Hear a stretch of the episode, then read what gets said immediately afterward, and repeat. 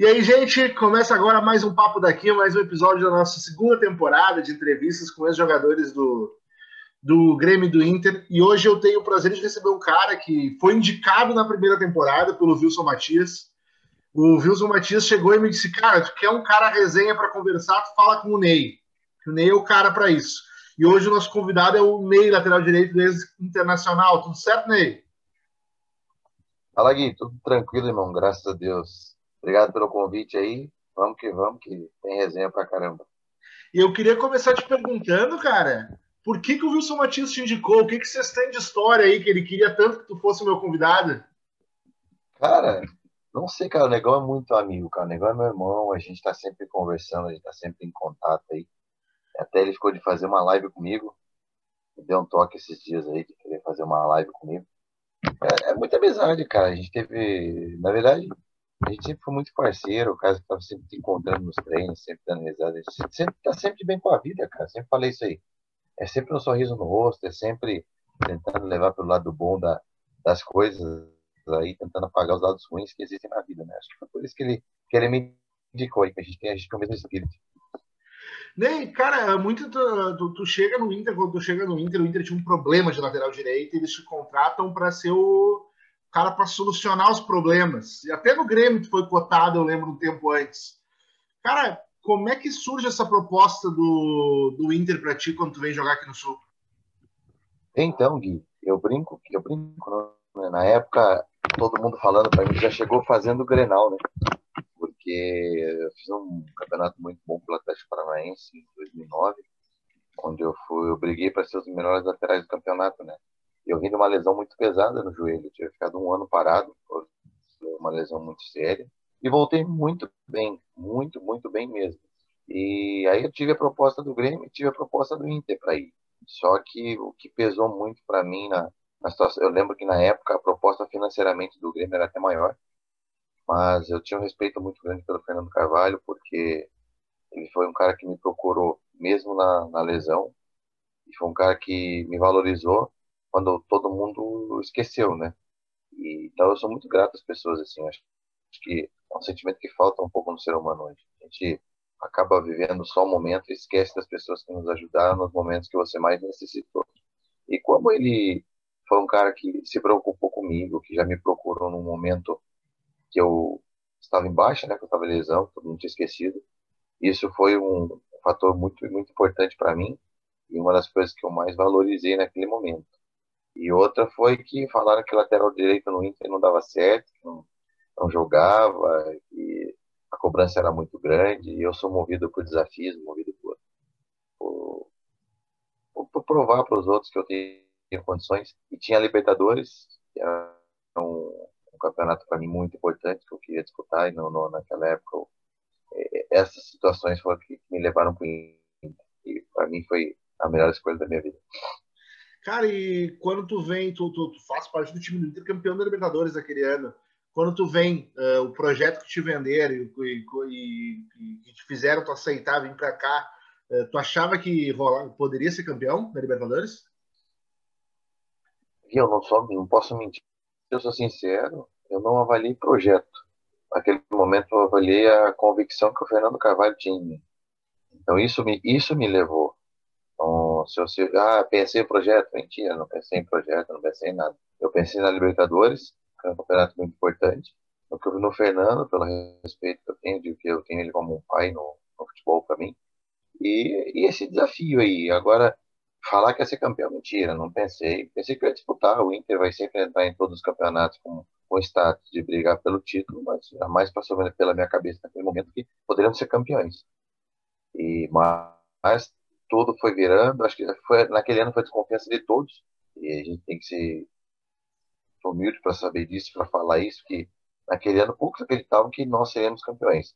Entramos com uma certa desconfiança, todos falando que nosso time não tinha condição de ser campeão da Libertadores. Então, porém, nosso time era muito unido, era, o elenco era muito bom. Eu, eu acredito nisso, eu passei pelo grupo, então posso falar que era muito qualificado e a união do grupo era muito grande. Tá? Então a gente foi vencendo, vencendo obstáculos, galgando espaço, fazendo o Beira Rio um lugar muito forte e conquistamos a Libertadores.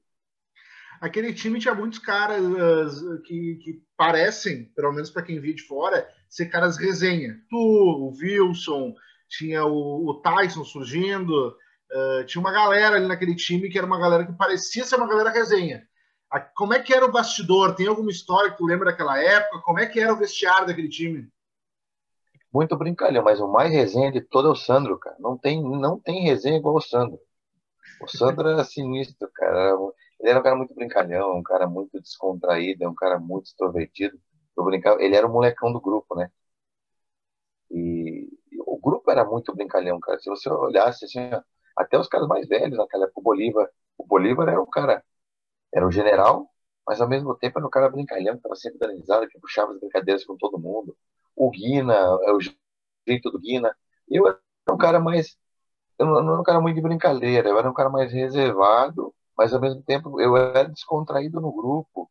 Se pegava o Kleber, Andrezinho, o próprio Índio, a brincadeira toda ao lado, Sandro toda hora, o Dali já era um cara mais reservado, uh, Tyson é um moleque, cara, esse, esse, esse cara é fenomenal, cara, é sensacional, era brincadeira toda hora.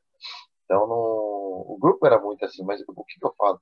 Quando você tem um grupo unido, um grupo que quer vencer, um grupo que está remando para o mesmo lado, você acaba trazendo todo mundo. Até as pessoas que eram mais fechadas, assim, que eram mais. Eu, eu, eu, era um cara muito concentrado, eu era um cara muito centrado. E no grupo eu fui me soltando e fui ficando muito brincalhão com todo mundo.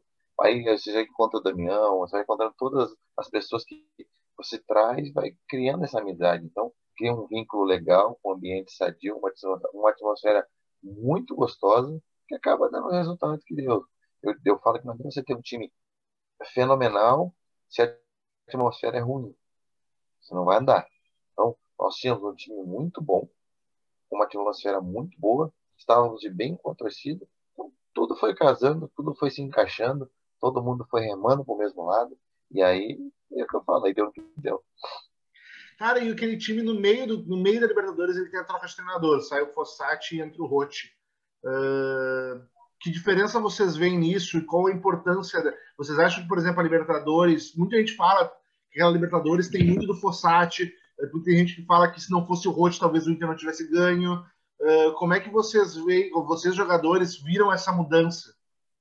Eu avalio assim de dentro de campo como atleta e hoje como comissão, como treinador. Então, se pergunta, eu respondi essa pergunta várias vezes para muitas pessoas e a resposta vai ser sempre a mesma. Porque assim, ó, que, que eu falo? Ah, quem ganhou, Fossati ou Rotti? 50-50. Não tem mais, não tem menos para nenhum deles. O Fossati foi importante até o momento dele e o Rotti foi importante até o momento dele. O Fossati nos levou até uma semifinal, até umas, passamos as quartas. Como não tem como eu criticar o Fossati, é impossível. E o Rotti nos levou até a final, ele ganhou quatro jogos. Então, todos têm mérito nesse ponto. O que, que eu falo a grande diferença? O Fossati chegou numa cultura muito diferente, trazendo ideias diferentes, com metodologias diferentes do que nós estávamos acostumados no Brasil, onde aqui era muita parte física numa pré-temporada e ele trazia uma coisa nova de fora, que hoje eu concordo muito com ele. Hoje eu, hoje eu se você avaliar hoje, por isso que eu falei, hoje na comissão, eu posso falar uma situação com um pouco mais de propriedade. Naquela época, eu sentia falta da parte física. Eu, Ney. Por quê?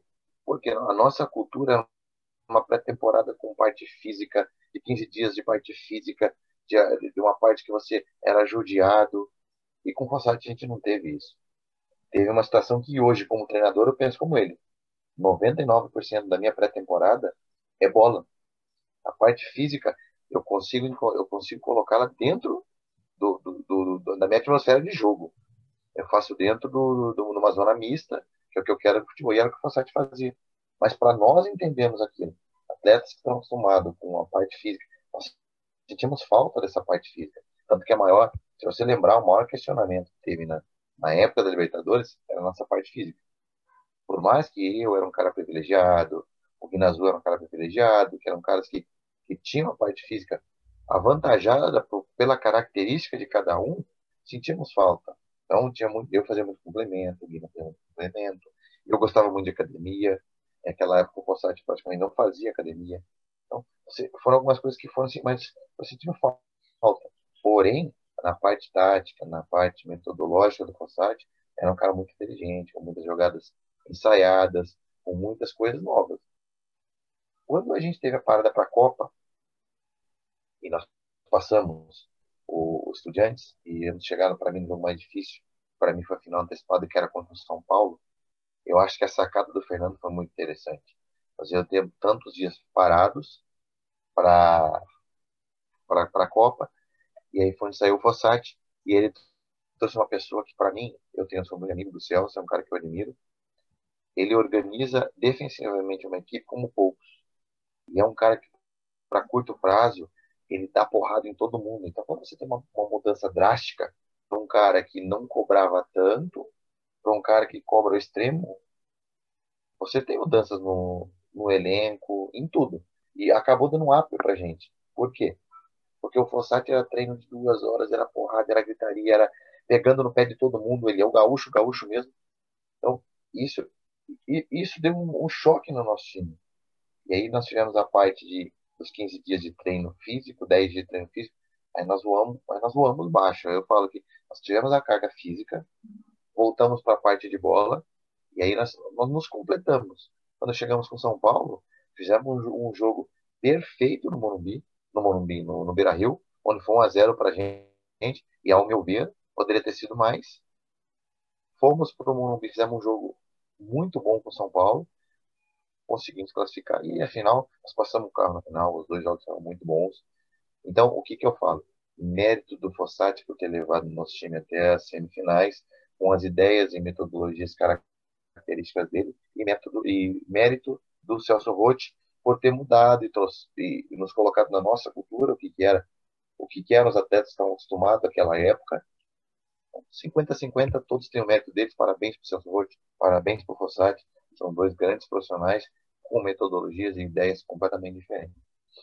Ney, vocês são campeão, campeões daquela, daquela Libertadores em cima do Chivas. E acontece a situação que o Chivas, por mais que fosse campeão, o Inter queria para o Mundial, caso o Inter perdesse a, aquela Libertadores. Esse, essa situação de que, independente do resultado, o Inter, o Inter estaria no Mundial Interclubes de novo, isso tira a pressão dos jogadores ou coloca mais pressão no sentido de por que o Chivas vai ganhar se eles nem podem ganhar? Então nós temos uma obrigação de vencer. Como é que é para vocês? Eu, eu posso falar por mim, tá? Eu não, para mim, não ligava, não queria saber se eles iam jogar, se eles estavam fora, se a gente estava no mundial, não, porque não ia adiantar nada eu estar no mundial como vice-campeão. Não ia me servir de nada. Eu, eu queria o título da Libertadores. Para nós aqui na América do Sul é o título mais importante que tem. Então não, não fez, não fez diferença nenhuma para nós. Para Ney, vou falar do Ney, tá? Posso falar de mim? Nenhuma, porque eu queria o título Nunca liguei para pressão, isso eu posso te falar, uma coisa minha. Não, não ligo para pressão de fora, de dentro, não. Sempre entrei. O que, eu, o que eu levo da minha vida? Eu treino, eu treinava aos 200%, aos 150% para quando eu chegar no jogo, eu estar tá preparado, não ligar o que vem de fora, não ligar com quem eu vou jogar, como eu vou jogar. Porque se eu estiver preparado para fazer o meu melhor, não me interessa se vão me xingar, não me interessa se vão me aplaudir, não me interessa se jogo com o melhor do mundo, não me interessa se eu jogo com o pior do mundo, porque eu estou preparado para fazer minhas ações que eu treinei. Então a minha preocupação era no treinamento. Então pressão para mim nunca funcionou. Isso, isso para mim foi, foi uma das minhas maiores virtudes, porque quando a gente brinca, né? O bicho estava pegando, eu estava do mesmo jeito, minha postura era a mesma, não tinha, ah, eu vou cair, ah, pelo contrário. Tinha jogos que tinha pressão, é o que eu mais gostava de jogar, porque para mim estava normal. E, e, e realmente, tem muitos atletas que sentem num Grenal ou numa final, eu não, eu juro, isso eu posso falar que passei, passei, passei batido, porque eu fui sempre tranquilo para isso, isso por, pela minha cabeça, pelos meus treinamentos, e aí eu acho que na minha parte de, de luta me ajudou muito. Tu falou da questão que a Libertadores é o título mais importante aqui para o sul-americano, né? Uh, chegar no Inter no teu primeiro ano, ganhar Libertadores, o futebol te deixou mais bonito aqui para as gaúchas? Rapaz, mas nem se eu nascer de novo eu fico bonito, rapaz. Isso aí não tem como, cara. Isso aí, isso aí não dá, Gui. Mas na minha carreira foi muito importante, irmão. Na minha carreira foi, foi muito importante porque foi assim, ó. Eu, tudo, eu digo que minha vida foi, foi degrau a degrau, eu não pulei. Então a gente, a gente vem no time menor, vai para um time mediano e chega num, num time que é o Inter, a grandeza que não tem como você você descrever. E aí você chega e ainda é titular, consegue fazer todos os jogos da Libertadores, ser campeão, ainda ser indicado para brigar para ser um dos melhores atletas da Libertadores. Então, para mim foi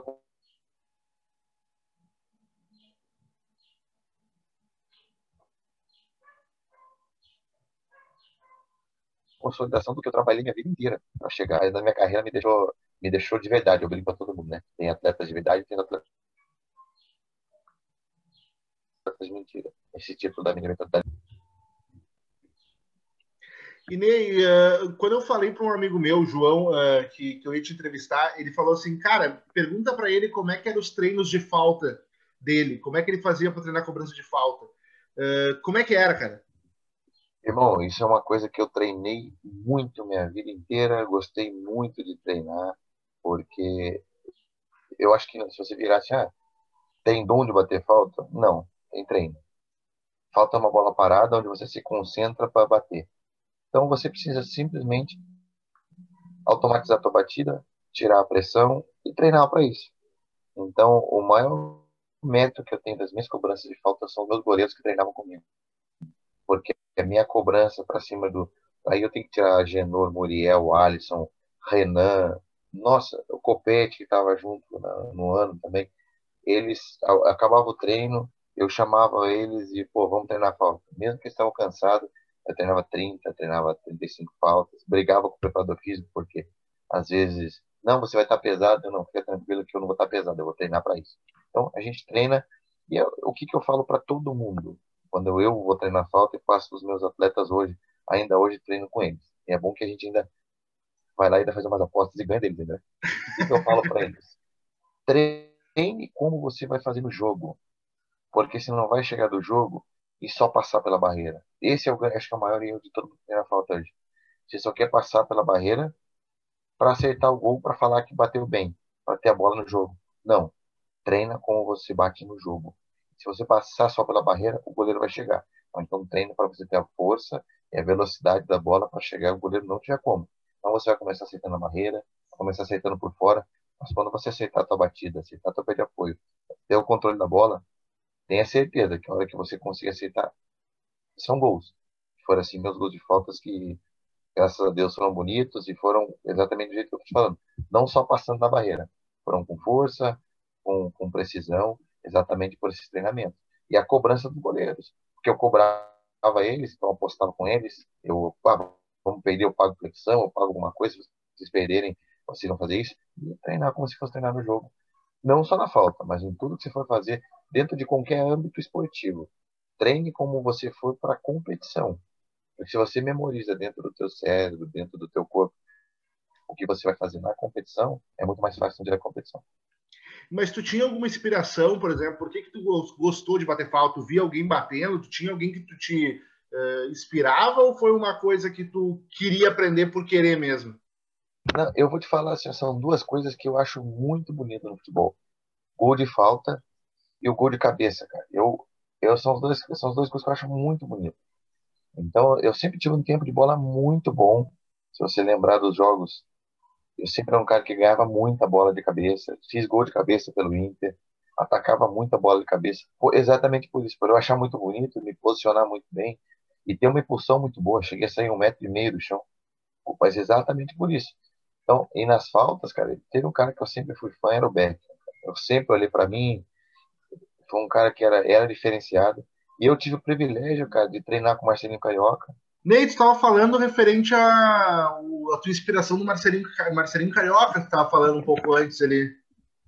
Isso, eu, eu tive a felicidade cara, de treinar com ele né, no Corinthians. Então, treinei com ele, e depois tive a felicidade de treinar com o Grêmio Pernambucano no Vasco. Então, cara, eu, eu vou te falar, no Brasil, igual o Marcelinho batendo falta, eu não vi, cara. Ele batia, era absurdo, ele nos treinamentos, ele. Eu vou fazer 5 de 7, ele fazia. Então, e aí você acaba, você vai pegando coisas boas na, na tua carreira de, de pessoas boas, né? Então, você acompanhava, então eu comecei a ver como ele batia, longe de bater 1% do que ele batia, mas Então eu comecei a treinar, pelo menos treinar igual ele. Então deu resultado, pelo menos consegui fazer alguns gols. E nem sobre teus gols, tem dois que são muito mar... Olha que eu sou gremista, mas tem dois que são muito marcantes que eu lembro tu fazendo. Que um foi contra o Emelec em 2010 uh, e um contra o Santos em 2012. O do Emelec nem foi de falta, foi uma porrada que deu de fora da área, mas contra o Santos foi de falta. Uh, qual foi teu gol mais bonito assim na tua carreira? Esses aí estão na lista? Tu tem outros? Bom, eu, eu brinquei assim, né? Eu falo pra galera, né? Eu nunca fui de fazer muito gol, porque eu sempre fui um cara que gostei do passe. Mas quando eu fiz gols, saiu alguns gols bonitinhos, cara, por aí. Então, eu tenho o gol do Maracanã, que eu fiz pelo Atlético Paranaense, na Copa do Brasil em 2007, de muito longe para o lateral esquerdo, cortei por dentro, bati muito longe, muito semelhante ao Demelec, só que eu estava do outro lado e bati mais forte e estava mais longe. Uh, tem um gol olímpico no Barradão contra o Vitória. E os dois gols aí, tipo, contra o Santos, foi uma batida muito boa de falta. Muito, acho que eu peguei muito bem na bola. E contra o Emelec, que para mim é muito marcante, porque foi estreia da Libertadores, né? Só para mim, os quatro gols mais bonitos assim da minha carreira. E Ney, uh, cara, fazia, um dos entrevistados da primeira temporada do Papo daqui foi o Renan, que estava contigo, contigo naquele ano de, de 2010. Cara, vocês vão para o Mundial uh, e até aquele momento ali uh, do, do, do, Mundial do Inter, era difícil, nem se falava muitas vezes do time sul-americano não passar pelo outro time. Muitas vezes uhum. essa confiança, assim. e vocês acabam não conseguindo passar pelo Mazembe o que, aconteceu? Vocês estavam com excesso de confiança? Aconteceu alguma coisa lá que não chegou? Por que, que vocês acham que teve aquele erro de percurso ali? Nada, Gui. Eu sou, eu sou sincero, cara. Não tem frescura, sabe? Disso já percebeu, né? Eu.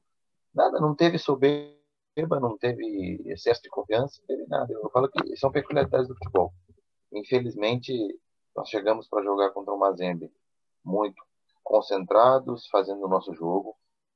Não mudamos estilo de jogo. Estudamos o máximo que a gente podia estudar no Mazembe, porque era um time que não tinha muitas informações. E, e, e aí eu falo para todo mundo, assim, mais para o torcedor colorado, né? Saia do jogo, assim, esqueça que foi o Mazembe que a gente jogou e lembre do jogo. Como foi o jogo? O que nós fizemos do jogo? E aí eu saio e pergunto: nós jogamos mal o jogo? Não.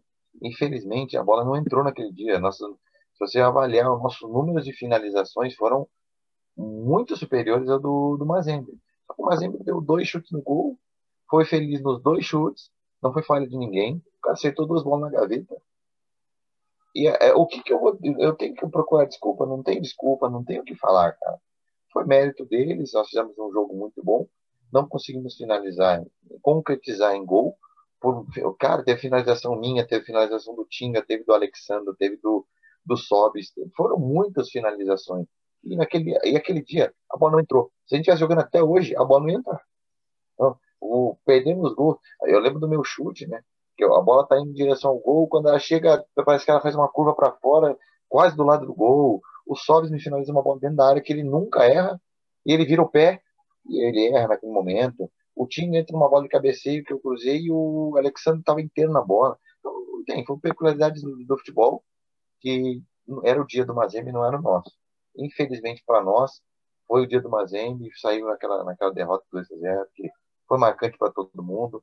Nós sentimos muito, eu, eu senti muito, os atletas sentiram muito, fiquei muito chateado, porque para a gente era muito importante. Eu vejo muita gente falar, ah, vocês não ligam, mentira marca para a gente, nós sentimos, sentimos muito. Então, agora não teve soberba, não teve, ah, não quero, ah, vou ganhar, não, nada, não. Foi situações de jogo, peculiaridade do jogo que acontecia nós sempre podemos, infelizmente. E aí, tu jogou no Inter, tu chegou no Inter no fim de 2009, em, em janeiro de 2013, tu vai para o. Anunciado no Vasco. Uh, e na época muito se falava na tua renovação, que tu ficaria mais um ano. Tanto é que acho que até o Fernandão tinha, tinha passado para tu poder renovar teu contrato com o Inter, mas acabou não acontecendo. Por que que tu saiu assim? Uh, o que, que aconteceu para não ter fechado esse contrato e ficar mais um tempo aqui no Sul? Então, Gui, vamos numa situação que aí poucos sabem, né? É uma das entrevistas que eu dei ultimamente. Eu contei tudo o que aconteceu na situação. O meu intuito era renovar com o Inter quatro anos e não um só. Nós estávamos tudo certo. Eu, o Fernandão era diretor ainda. Quando a gente veio jogando, o Fernandão me chamou na sala e disse que queria renovar. Eu, com toda certeza, falei, Fernandão, eu não tem por que não renovar. Eu gosto daqui, eu tenho moral no time, a torcida gosta de mim, eu não quero sair, também quero renovar. Eu, eu, tenho uma coisa, aquilo que eu falei no começo, eu sou grato às pessoas, eu não passo por cima de ninguém. Então, naquela época eu tinha empresário, e eu falei, beleza, por mim e por você, eu, eu e o Fernandão fechamos os valores que nós queríamos. Que eu pensava que o Fernandão achava certo. E aí meu empresário, eu falei, ah, Fernandão, por mim você tá fechado, agora tem que falar com o empresário e o presidente, né? Que são os dois que vão bater o martelo. E na situação, o presidente me disse que estava certo comigo. E isso surgiu valores com o empresário, eu falei, não tem problema, cara. O que for de valor nós resolvemos. Isso aí eu não vou sair daqui por um, por dois, não vai ter problema. Eu até baixo para ficar. E o que aconteceu foi que não tiveram, não honraram com a palavra comigo. Porque tinha fechado os quatro anos comigo, apertou minha mão e falou, tá fechado, pode ficar tranquilo. E aí eu rasguei um pré-contrato que eu tinha com o Fluminense, eu não fui para outros clubes que eu tinha, falei, com um valor, um valor financeiro duas vezes maiores do que eu ia ficar com ele, então não vou para lá e vou ficar aqui. Eu quero ficar aqui e rasguei o contrato. Só que isso era maio. Passou julho, passou agosto, entrou outra pessoa dentro da diretoria. Essa outra pessoa já entrou, não vai com a minha cara, eu também não, não vou com a cara dele, ele sabe disso. E ele já mudou todos os planos, já chegou a trazer outra coisa, e, aí, e acabou mudando todos os planos, eles não tiveram nem a capacidade de falar comigo que não ia renovar, passaram pela internet, mandaram pela internet, não renovaria, e aí não renovaram comigo. Aí foi isso que aconteceu. Na minha palavra, que eu falei, eu ia renovar, rasguei o contrato que eu tinha com outra equipe, com valores maiores, perdi o outro contrato, tinha um contrato maior com o Vasco, queria que eu fosse para lá também. Perdi meu contrato, meu contrato caiu pela metade por, por, essa situação. Eu tinha comprado apartamento em Porto Alegre, tinha comprado várias coisas, porque quando ele me deu a palavra, e isso eu aprendi no futebol, não existe palavra de boca com ninguém, porque são poucos os homens que têm palavras, então, não existe mais isso para mim. Pode ser quem for comigo precisa ter um contrato. Não, não confio, não, não confio em você, não confio em ninguém. Por quê? Porque eu já fui sacaneado assim e perdi no um valor baixo. E eu tive que pagar do meu bolso os apartamentos que eu comprei. Por quê? Porque eu tinha um valor fechado com o Inter e eu não tive esse valor mais depois que eu saí. E ninguém pensou nisso. Minha filha estava para nascer, foram várias situações. Então, tem maga com o Inter? Nenhuma. Não é instituição internacional que teve problema comigo e sim a falta de caráter das pessoas que estavam no negócio naquela época. Infelizmente, futebol tem muita coisa ruim por trás. E como, é aquela, e como eu não gosto dessas coisas, eu não, eu não tenho, ah, porque é meu empresário, ah, porque é meu empresário vai. Não, vai ser porque eu jogo e eu vou falar o que eu falei para o Fernandão na sala que eu disse, Fernandão, eu não venho aqui pedir salário de A, de B ou de C.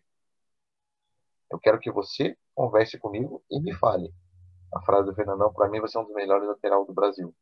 Então você me pague de acordo com o que você está me dizendo, perto dos laterais do Brasil. Eu não quero me comparar na época com o D'Alessandro. O Dali tem o salário dele, não me interessa quanto o Dali ganha. Eu não tenho que ganhar o salário que o, o salário que o, Dali, que o Dali ganha. Porém, eu tenho que ganhar próximo do que você me disse, que eu sou um dos melhores laterais do Brasil. Você não pode me dizer que eu sou um dos melhores e me pagar como um dos piores. Pô, a conversa foi super sincera e tranquila com o Fernandão. Nós fechamos esse, esse contrato em dois minutos.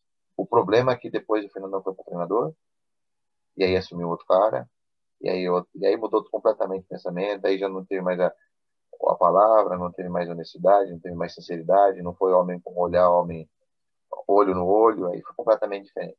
Mas é, é aquilo que eu falei, eu não tenho mágoa nenhuma, pelo contrário, eu sou eternamente grato pelo Inter, pela torcida do Inter, por, pelas coisas que, que aconteceram na minha carreira, mas foi uma coisa que magoou muito, porque a minha ideia era ter ficado os quatro anos no Inter, era o meu planejamento de vida, eu renovaria quatro anos, ficaria no Inter, depois já trabalharia no Inter, com a minha ideia de ser treinador, já estudava para isso, e foi, é, o meu sonho foi cancelado não, porque eu, graças a Deus, estudei para isso e hoje já estou no mercado, mas foi atrasado por pessoas que, infelizmente, só pensam na situação financeira, eles não pensam no ser humano, ou não pensam nas coisas que vão acontecer para frente. Eles só pensam naquele momento.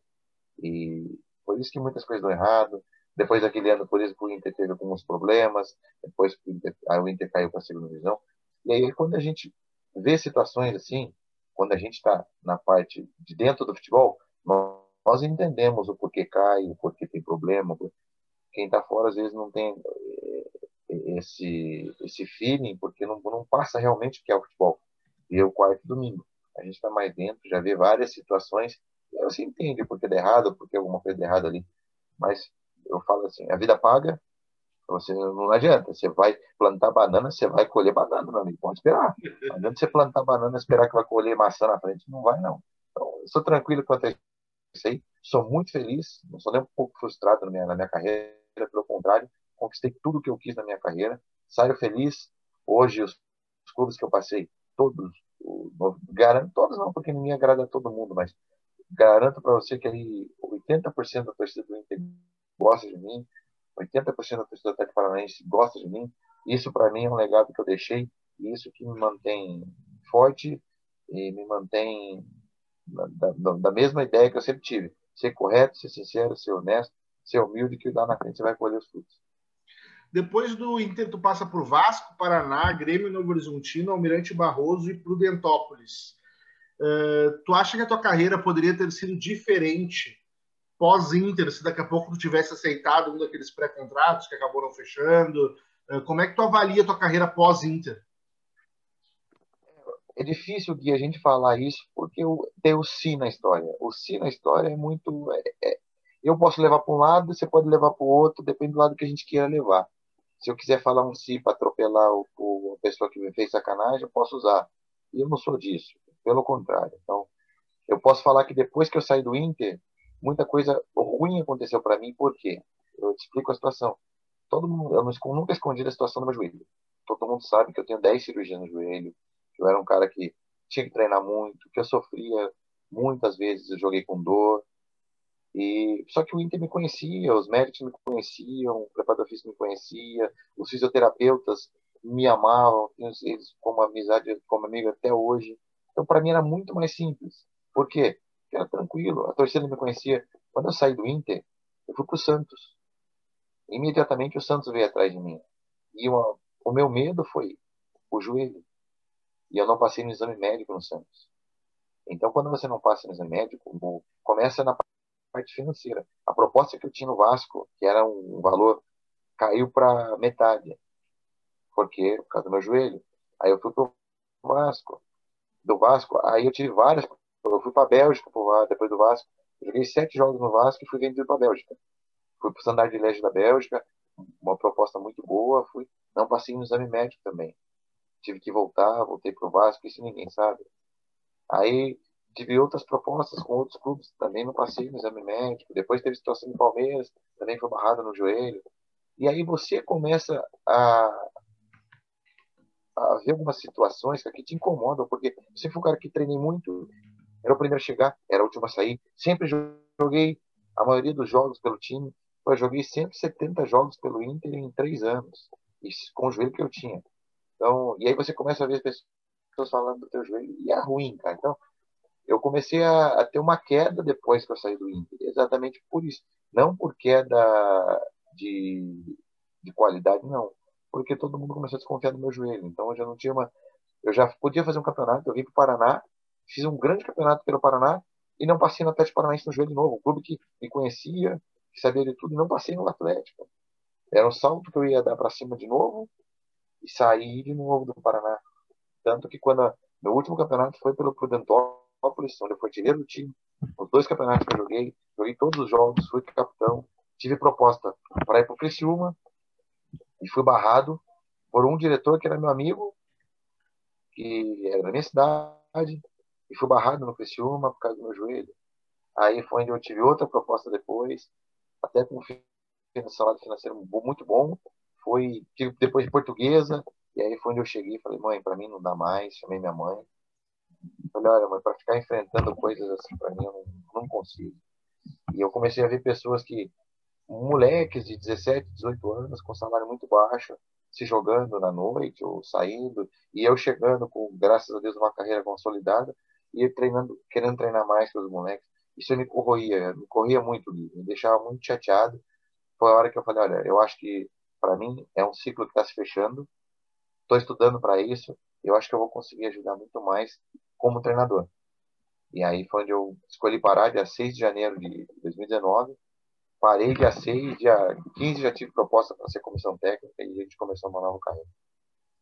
E agora a gente sabe que essa tem essa situação, a pandemia atrapalhou um pouco o futebol esse ano, né? Uh, times não tem certas divisões que nem estão acontecendo, estaduais uh, aqui no sul, por exemplo, a partir da divisão de acesso do Galchão nem vai ter mais esse ano. Uh, Eu sei pode... muito bem. O que, que a gente pode esperar do Ney esse ano? Então, Gui, vamos lá. Eu estava bem, cara. A gente foi campeão em Santa Catarina, subimos o time, fiquei quase um ano em Santa Catarina, foi muito bem. Isso é tal de auxiliar técnico. Esse ano eu assumi como treinador aqui em São José dos Pinhais, no Independente São Joséense. Ficamos 15 dias trabalhando. O trabalho estava muito bom, tínhamos feito amistoso contra o Atlético Paranaense, estava sendo elogiado por todo mundo. Veio a pandemia e acabou cortando tudo. O clube deu uma queda financeira, teve algumas coisas que eu não concordava, eu acabei saindo do clube, eu não gosto de coisas erradas. Infelizmente, estão provando hoje porque estão mal no, no, campeonato. E é isso aí. E aí tive propostas, cara. Tive uma proposta, inclusive, para a Série B aí do Rio Grande do Sul, estava quase certo. E aí parou o campeonato, não teve. Tem algumas coisas que a gente vai avaliando. Estamos esperando. Pode pintar alguma coisa no Rio Grande do Sul, já que talvez vai ter a copinha, né? Tendo sexta-feira tem aí a, a reunião para ver se vai ter a copinha, pode ser que a gente pinte. Eu, eu, eu falo para todo mundo, para o Ney, o Sul é muito bom, porque eu tenho, eu tenho história em Santa Catarina, eu tenho história no Paraná e eu tenho história no Rio Grande do Sul. Eu sou muito bem quisto nos três estados. Então, 90% de chance. Até que eu comecei em Santa Catarina, vim para o Paraná, e aí posso voltar para a terra que eu amo, que é o Rio Grande do Sul, aí, porque eu tenho a galera muito, gosta muito de mim, todos os colorados aí me adoram, e por incrível que pareça, eu nunca tive atrito com, com, com, os gremistas. Muito gremista gosta de mim, passa por aí, me elogia pelo jeito que eu jogava pelo Inter. Então, eu acho que é um, um bom lugar para a gente começar a deslanchar na carreira, começar a andar, fazer bons trabalhos. E, se Deus quiser, pegar o Inter aí como treinador, que é uma coisa que eu falo para todo mundo, que eu tenho como, como meta, porque eu brinco né, que o Renato conseguiu ganhar com o Grêmio jogando e como treinador uma Libertadores. E eu falei, pô, não era para ele ter conseguido que eu queria conseguir na frente dele. Mas ele conseguiu, então logo, logo eu quero conseguir um título da Libertadores com, com o Inter e eu ter ser mais um fazendo esse feito, que é, que é muito difícil, eu ter a Libertadores como jogador e ter como treinador. Uh, o teu, aqui no Zoom, uh, para quem está vendo depois, está ali Ney Vencedor. Que experiência o Ney Vencedor atleta consegue levar para o trabalho dele como treinador, uh, seja para a gurizada, seja para um time mais velho, mas uh, o que, que tu consegue trazer de experiência de dentro de campo para o teu trabalho fora? Então, Gui, eu acho que isso é, pra, é essencial para todos. Primeiro, vamos lá, eu digo que o exemplo arrasta, cara, não tem como. Você falar é uma coisa, eu posso chegar e falar, é, é, expressar muito bem, eu posso falar o que for para qualquer atleta meu. Se o meu exemplo, se o meu exemplo for negativo, se eu for eu não posso falar para um cara, você tem que treinar muito. E o cara pensar no meu histórico, e meu histórico eu não ser um cara que treinasse, eu ser um cara ruim. Não, isso é ruim. É, é, eu faço o que eu digo, mas não o que eu faço. Não funciona comigo. E aí eu trago comigo o que eu construí lá atrás, que é o meu alicerce, é o alicerce da minha vida.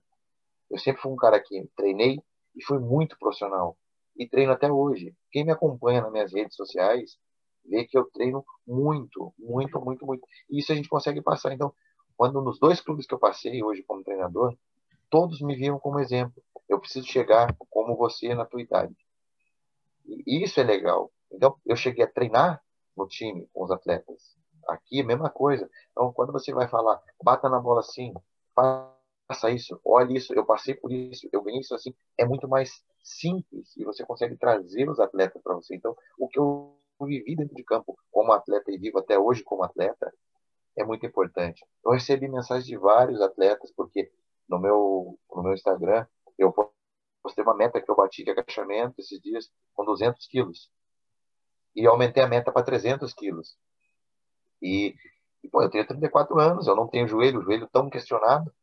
Eu bati 200 quilos. Se você procurar um atleta hoje com os dois joelhos, são poucos que conseguem fazer com, com essa, esse peso. Por quê? Porque eu sou um cara que treina, eu sou um cara que quer, e minhas metas eu vou, eu, meus objetivos eu vou para conquistar. Então é isso que eu passo para os atletas.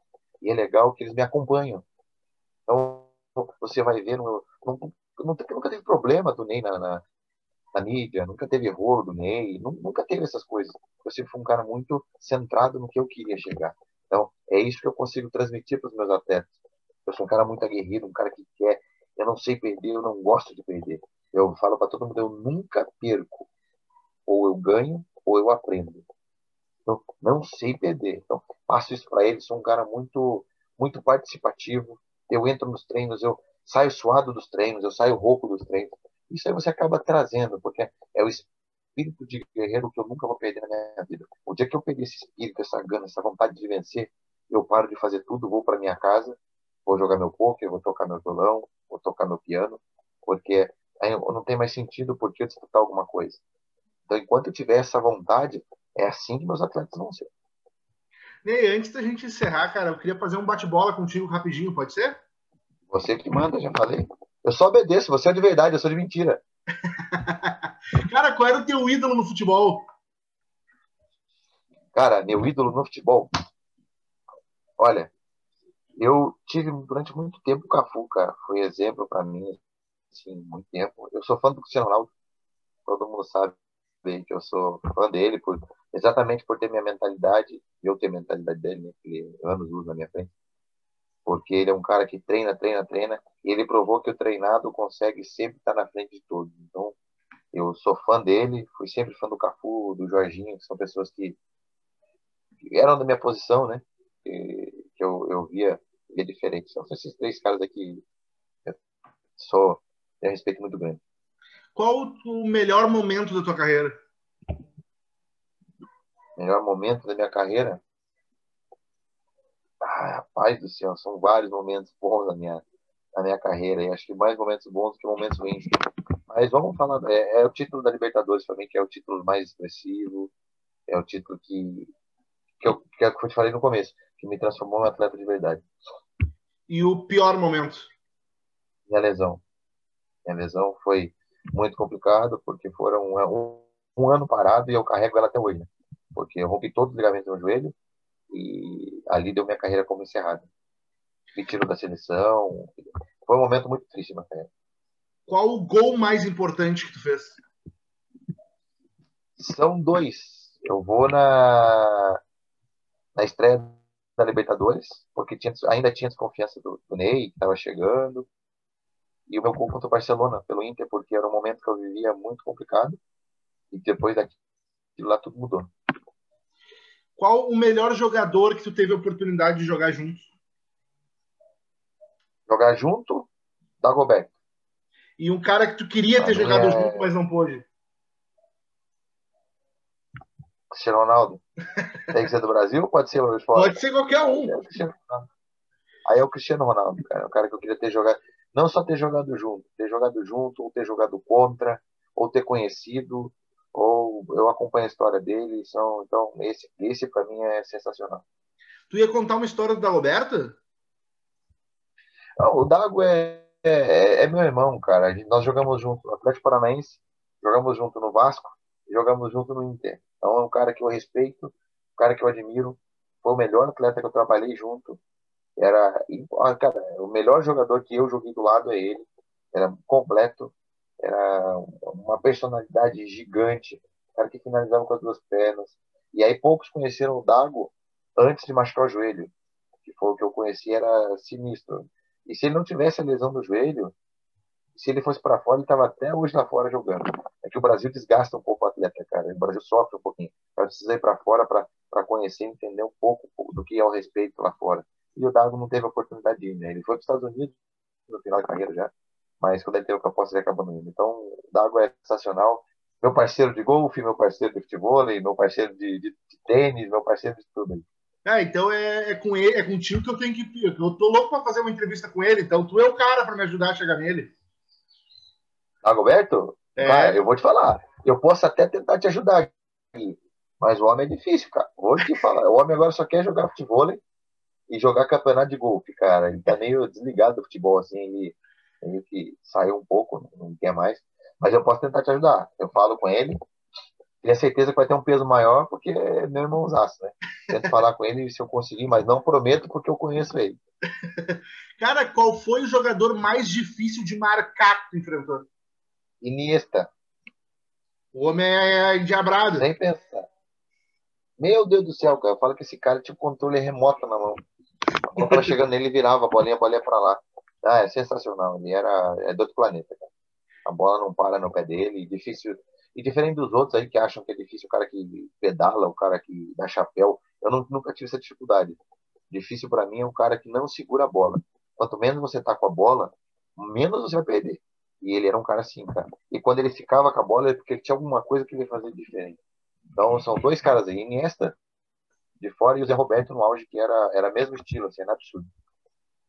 Cara, e qual foi. Eh, tem algum jogo assim que tu considera a partida perfeita?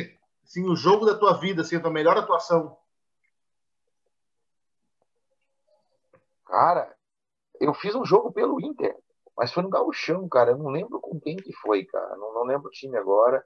Eu sei que a, a, imprensa me deu nota 10, você tá uma noção. Isso é difícil, cara. A imprensa me deu nota 10. Eu lembro que eu fui muito bem no jogo, mas muito bem. Eu dei uma assistência pro Gilberto, eu bati uma falta na trave, eu dei uma assistência para não sei. Cara, foi tudo. Sabe aquele dia que tudo dá certo? Tudo que você tentava dava certo. Então, foi, acho que foi um dos meus melhores jogos. Que eu lembro que eu cheguei no vestiário, eu olhei pro Dami e falei, cara, tudo que eu tento dá certo, cara. Tá, eu tô vendo os espaços, parece que tá tudo em câmera lenta. Foi, foi esse jogo. Foi, é um jogo que não foi tão expressivo, porque era um jogo tranquilo de galchão, mas deu tudo certo, cara. Então esse o meu melhor jogo. Né? Diferente de todo mundo que às vezes vão vai falar um jogo de, sei lá, que teve mais glamour. Eu não, eu sou, eu sou sincero. Eu percebi que eu sou muito sincero, eu sou humilde, cara. Não tem essas coisas, não. Foi esse jogo aí que me deu. Eu acho que foi o melhor jogo, cara. Foi absurdo esse jogo. Tudo dava certo, tudo, tudo, tudo. Cara, e qual foi o melhor treinador que tu teve? Paulo Autuori. E o treinador trabalhei que. Com o Paulo no... Oi, o Paulo? Não, não, fala. Trabalhei com, o Paulo, trabalhei com o Paulo no Vasco. E eu aprendi muita coisa com o Paulo Autuori, cara. Muita coisa mesmo. E não é nem questão. Às vezes as pessoas vão falar assim: ah, o melhor é aquele que me colocou para jogar. Não, pelo contrário. Eu acho que o bom treinador é aquele que não te coloca para jogar e você ainda acha que ele é um bom treinador. Então ele está tendo as ideias boas e você não está no momento bom. Então eu comecei com o Paulo no banco, depois fui o capitão do Paulo, depois fui zagueiro do Paulo, lateral esquerdo do Paulo, lateral direito, voltei para o banco. Então é um cara que eu aprendi a respeitar. Acho que é um treinador com ideias muito boas, pensamentos muito bons. Então, para mim, foi o melhor treinador que eu trabalhei. E o treinador que mais pegou no teu pé? Pegou no meu pé? Rapaz, eu não vou voltar lá atrás, mas na base eu tinha um treinador que, meu Deus do céu, cara. Eu fiz uma live esses dias e a gente falou dele, né, que era o Osmar Guarnelli. Meu senhor amado, cara, eu falava, esse homem não é possível, cara. O outro falava, Ney, você vai dormir, você sonha com ele, não é possível.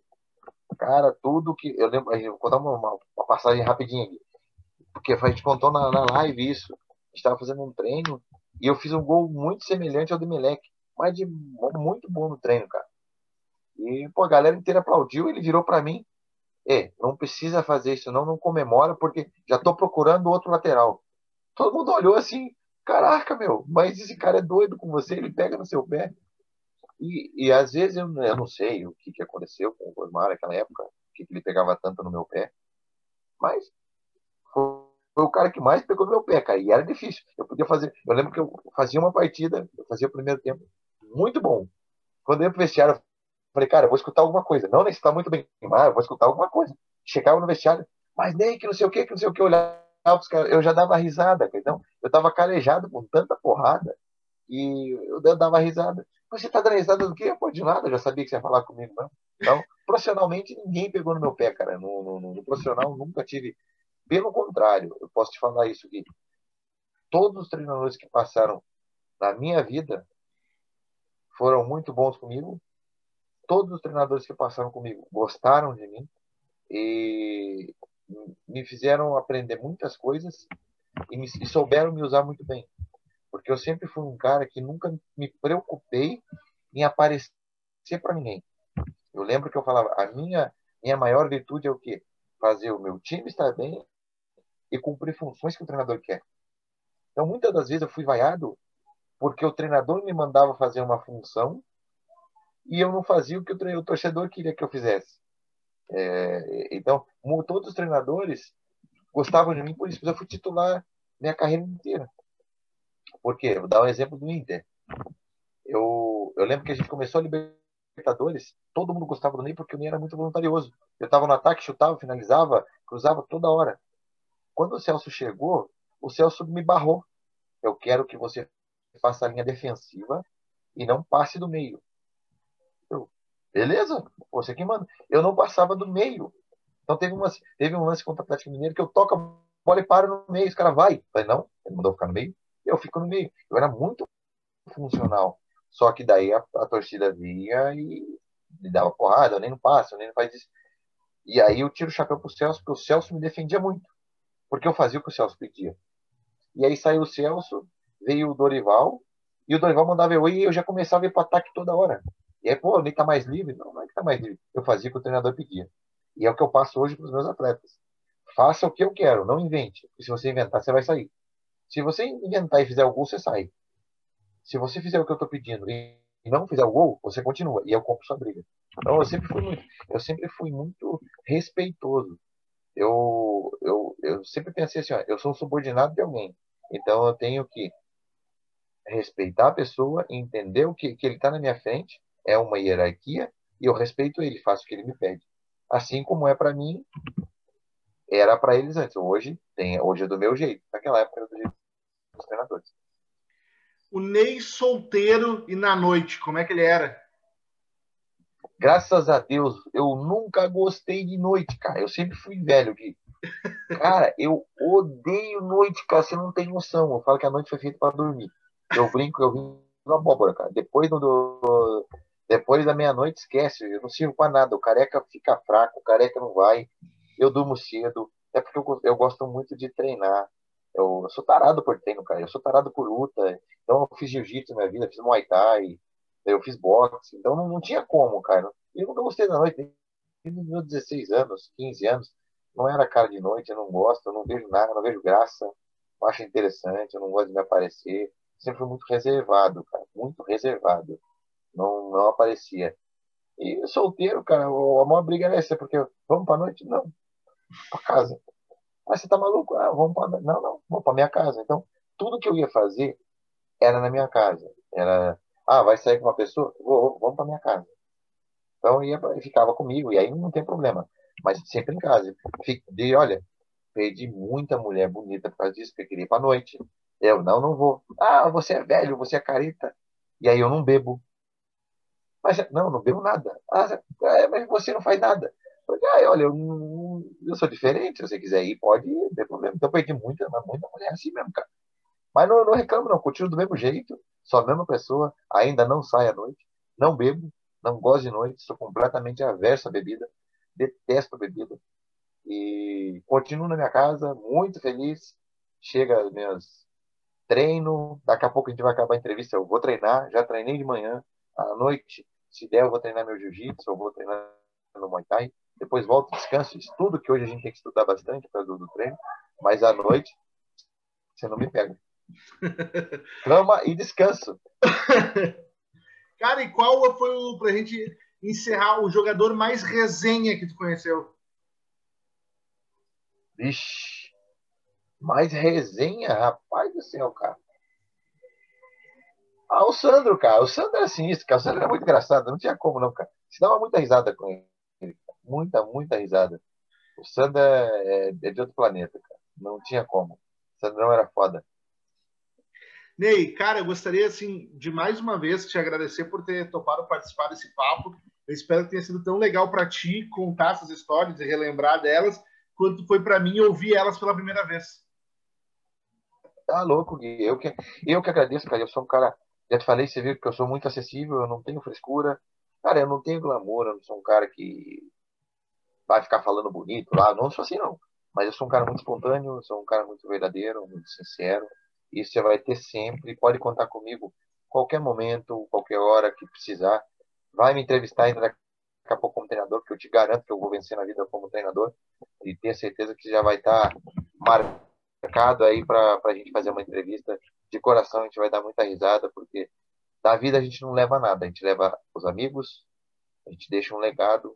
Então eu prefiro deixar esse legado do cara boa praça, do cara gente boa, do cara amigo. Então, graças ao meu bom Deus, eu faço muito, muitos amigos na imprensa aí. E eu brinco com vocês aí, né? Cara, depois vocês estão tudo ferrado, porque daí vocês vão ter que descer o pau em mim quando eu errar. E aí eu quero ver o que vocês vão fazer. Então, eu que agradeço por tudo aí. O papo foi muito legal, muito bom. Espero também que você tenha gostado e que a galera goste. Pode contar comigo que precisar. Uma dúvida: churrasco tu come? Ah, eu faço churrasco, homem. Ah, não, aí não pode, tá louco? Eu amo churrasco, carne não pode largar. Eu preciso de proteína para crescer, meu. Não, não, então quando tu, vir, quando tu vir pro sul aqui, quando tu fechar com o time aqui do sul, que tu vai treinar, vamos meter um churrasco e se conhecer pessoalmente, então. Já tá combinado. Você tem meu número, deixa anotado. Eu fechando alguma coisa, eu falo, Gui, prepara a carne, prepara os espetos aí que nós estamos chegando, vamos fazer aquele velho churrasco com chimarrão. Valeu, Ney. Gui, obrigado, meu irmão. Beijão no coração. Fica com Deus, tá? Também, mano. Fica um abraço, te cuida aí. Tchau, tchau. Valeu.